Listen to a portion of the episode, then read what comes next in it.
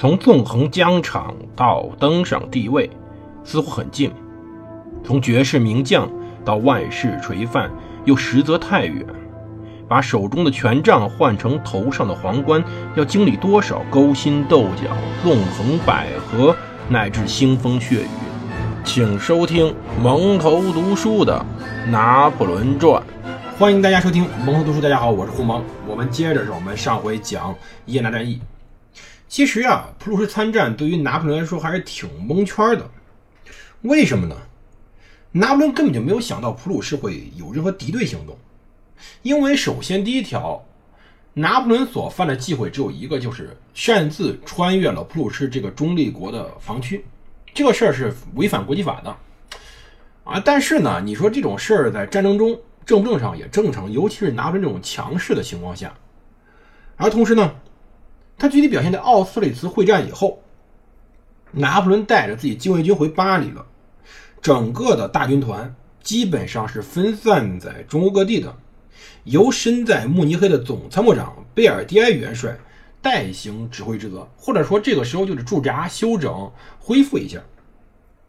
甚至说到八月初的时候啊，也就是一八零六年八月上旬，拿破仑当时会见了新任奥地利驻巴黎大使克莱门斯·冯·梅特涅伯爵。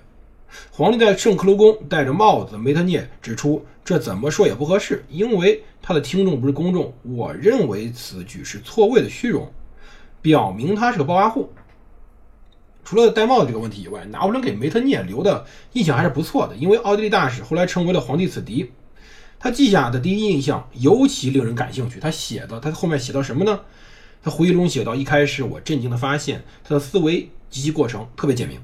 我总是沉醉于他交谈，这对我的吸引力难以言表。他的谈话永远充满趣味，他抓住问题本质，抛开无用的次要的成分。他陈述不断阐释自己观点，直到他非常清楚和毋庸置疑。他总能找到描述事物的贴切用词。若言语像没有这个词，他就自创词汇。可是他并非不听针对自己的评价和反对，而是接受提问、反驳，始终保持公务会谈的语气和边界。我和他说起我认为的事实时，就算此事多半不能取悦他，我也丝毫不觉得困难。这是当时他的话。后来梅特涅回忆录把拿破仑写成了自大狂，至少在两人关系的刚开始时候，整个拿破仑给他的印象非常好。而这时候呢，他呢还考虑到一个问题，就是说能不能呢把整个的军队撤回来？对。把当时大军团的大部分从德意志撤走，撤回法国。毕竟驻扎外面是有问题的。八月十七号的时候，他还给当时的贝尔蒂埃写信说：“我们应该认真考虑到大军团问题，因为在我看来，有关德意志的疑虑已经完全澄清了。你也许宣布大军团即可行动，但事实上，在我得知对俄合约批准之前，我是无意把布劳瑙还给奥地利人的。”此时应停止一切战争准备，不要再让部队渡过莱茵河，所有人员做好回法国的准备。直到九月四号，他还给他的两个军长奈伊打五批的三周假，因为他们两位的夫人快临产了。贝尔蒂埃也可以告知，你可以回巴黎休息了。所以一切看来还是挺美好的。在这个时候啊，在八月份，当时的弗里德里希威廉三世开始动员之际，法军根本没有任何作战准备。法军当时大兵团分布如下：第一军两万人，贝纳多特位于安斯巴赫纽伦堡；第三军呢是两点七万人，达乌指挥，驻扎在奈德林根附近；第四军三点二万人，由苏尔特指挥，驻扎在奥地利西北边因河一线；第五军二点二万人，拉纳指挥，驻发在巴伐利亚的美因河一线；第六军两万人，奈伊指挥，驻扎在多瑙河与伊萨河之间；第七军一点七万人。奥热罗指挥驻扎在法兰克福周围，而当时贝尔蒂埃代行指挥的大军总部有缪拉的二点八万的骑兵军在慕尼黑。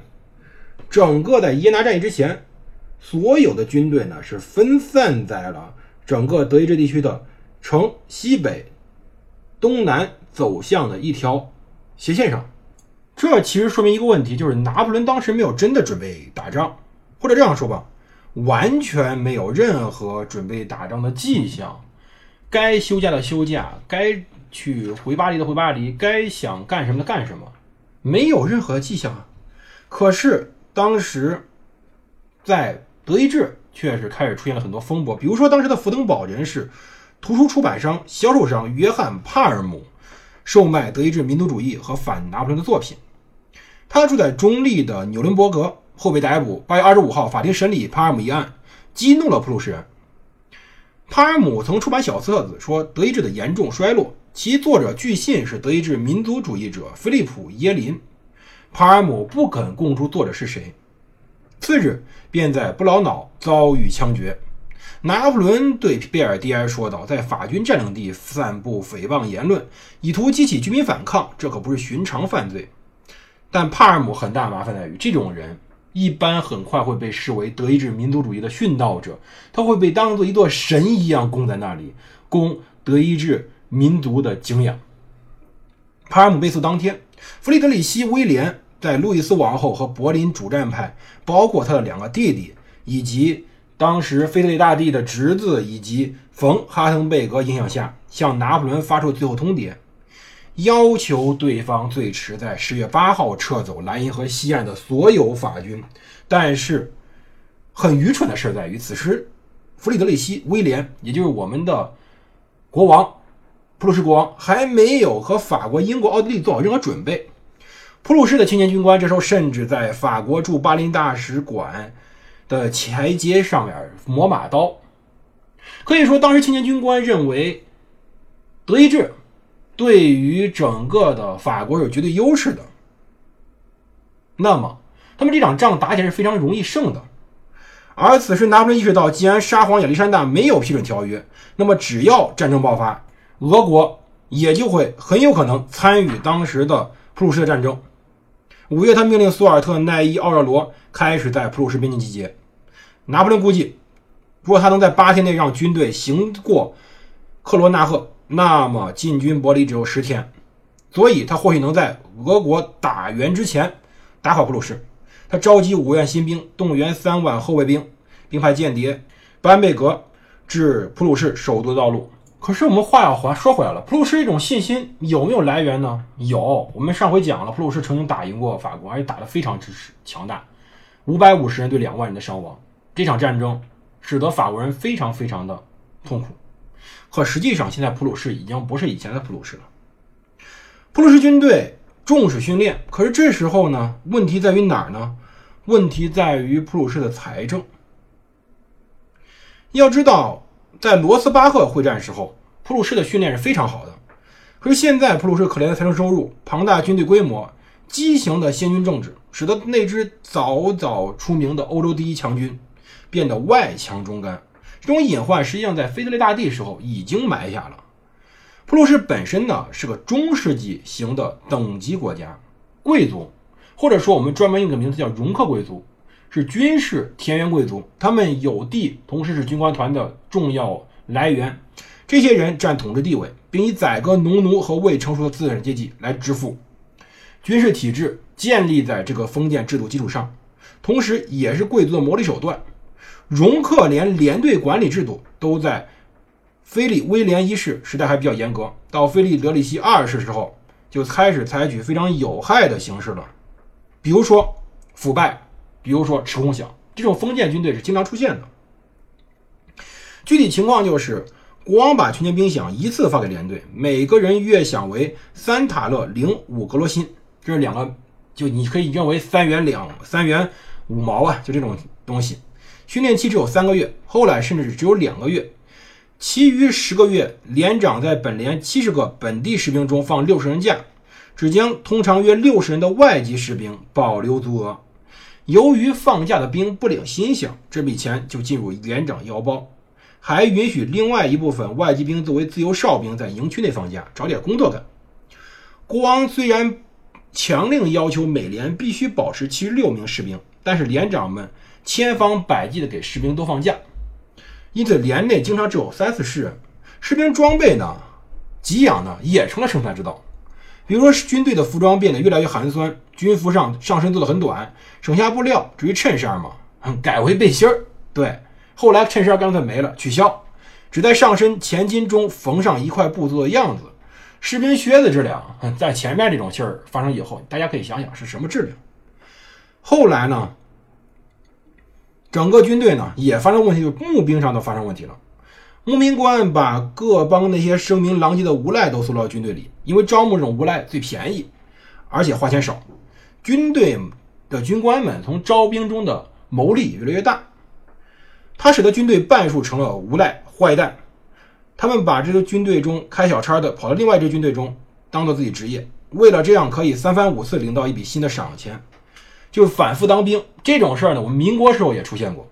他们除军饷以外，还想方设法通过偷窃和诈骗捞外快，使得士兵阶层的荣誉很快下降。这些坏蛋以局用来维护纪律的棍刑，严弱削弱了当时本国军队的士气。因为一般士兵也常常受到连累，遭受虐待。为了夜间监视一个坏兵，就把他安置在一个好兵房间里。如果坏兵出了小差，那么好兵也会受到鞭刑。而后面。更严重的是，到威廉三世时候，到这时候，很多士兵在干活，上百个兵在装卸货物，上百个兵在木料厂干活，军营里也一样，纺纱甚至也让士兵来干，而士兵们出现在街上每个角落，开始干所有能想到的活，从中牟利的自然不是士兵，而是他们的上司那些卫官们，甚至有些营的营属火炮弹药中的火药都被卖了，甚至说这些药火药里面被掺进了沙子和铁屑。熟悉吧？是不是特别像甲午战争时候的中国的海军呢？这些弹药车不光自己的炮弹，还要运营该部的该营步兵的子弹。也就是说，这时候很多弹药车是空的，那么很多步兵营无弹可用。而重视实弹射击，自然就无来没有来源了。